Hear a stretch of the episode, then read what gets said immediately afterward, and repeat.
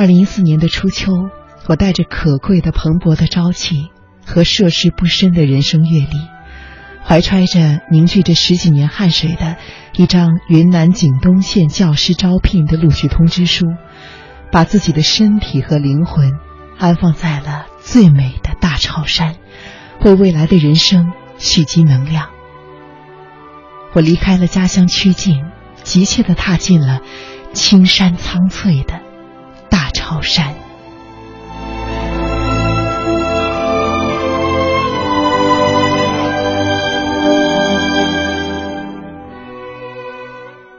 来到大潮山，看到群山山峦叠嶂，你总会要问：这是真的吗？因为一般的词语在这里已经苍白无力了。这景是你从没见过、从没想过，在睡梦中也没有出现过的。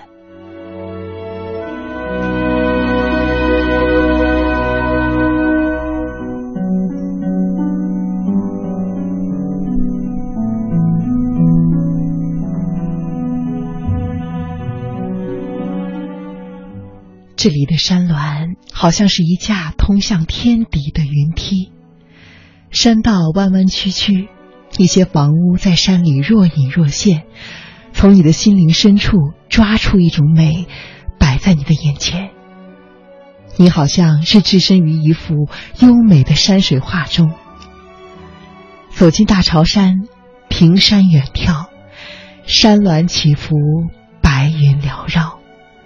体验着山水的野趣，这里的山美和水美都能够化平淡为神奇，给你留下深刻的印象。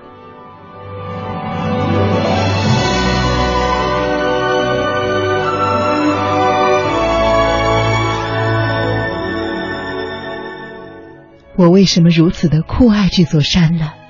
为什么大潮山那连绵起伏的山峦勾勒出的优美的曲线？总会引起我无限的缅怀和依恋呢。我自己都觉得有点不知其所以然。可是，我每一次看到这座山，就会一阵鼻酸，也不知道为什么。这种寂寞的环境和静定的意境，有着不可言传的和谐，衬托出不寻常的静默感。而正因为这股不寻常的气氛，激起你。对大潮山的喜欢。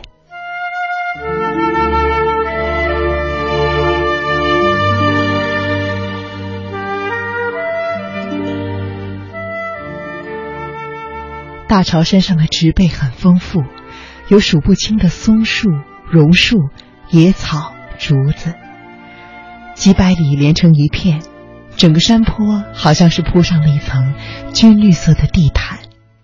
哪怕是单独一片树叶的清明，都会诠释如同珠宝一样的美。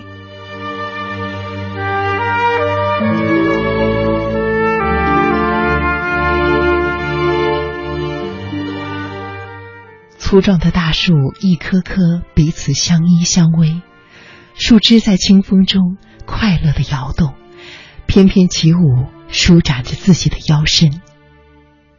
鸟儿在蓝天中展翅，倾听着自然的浅吟低唱，把自己生命的活力绽放的无比多姿。而大潮山，正是因为它们的存在，更加的妩媚动人。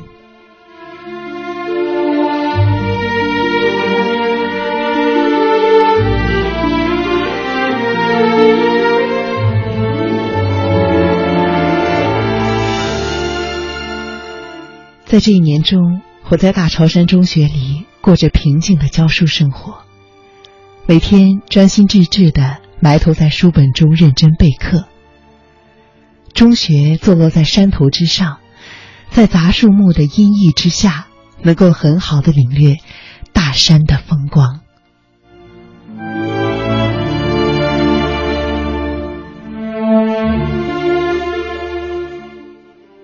每一个季节都会有花盛开，有各种各样的野果成熟。羊奶果是一种像小番茄一样的野果子，吃起来酸甜可口，也可以用作蜜饯。茶树的叶子用开水沏一沏，茶香氤氲。老白花长满了山腰，它的花煮熟了，又香又脆。在这里，竹笋、香椿到处都有，臭灵丹、蛇舌草等药材也可以采到。清晨，云雾时不时的弥漫在半山腰，时明时暗。树木在淡雾的笼罩下，羞羞答答，像是披着婚纱的新娘。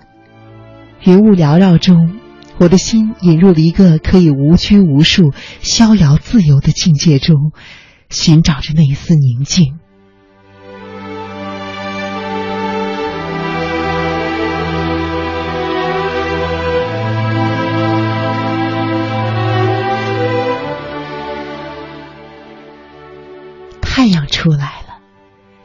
千万缕像是利剑一样的金光穿过树梢，照射在大地上。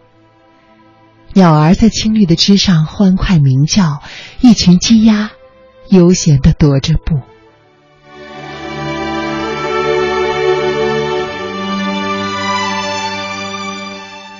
傍晚，我独自散步，呼吸着新鲜的空气，聆听着鸟儿的窃窃私语。这个时候，太阳柔和的光芒洒向大山，洒在了树梢上。晚霞染红了天空，满天的云霞变换着灿烂的色彩，红里透蓝，如梦如幻，如同是好看的背景，映衬着整个大山，都生动起来了。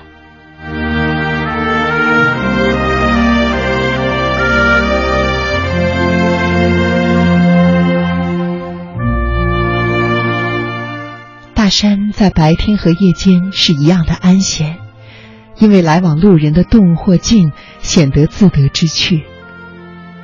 到了夜晚，明耀的星星和轻微的凉风看守着大潮山，没有人声的吵杂，宁静而安逸。无论你靠着枕头听，凭着窗沿儿听，总能够听到虫儿们的合奏。在那个小小的大山里。享受春夏秋冬的温存，欣赏月亮的洁白，散去心灵上的油彩。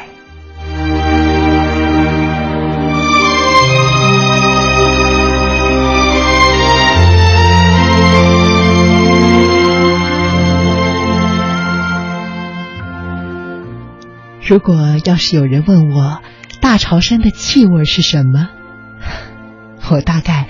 会毫不犹豫的回答：“是大山的山味儿，不仅仅是山的气味儿，大山的山色，大山的声响，一定就是我所爱的大潮山的色彩，就是我所爱的声响。”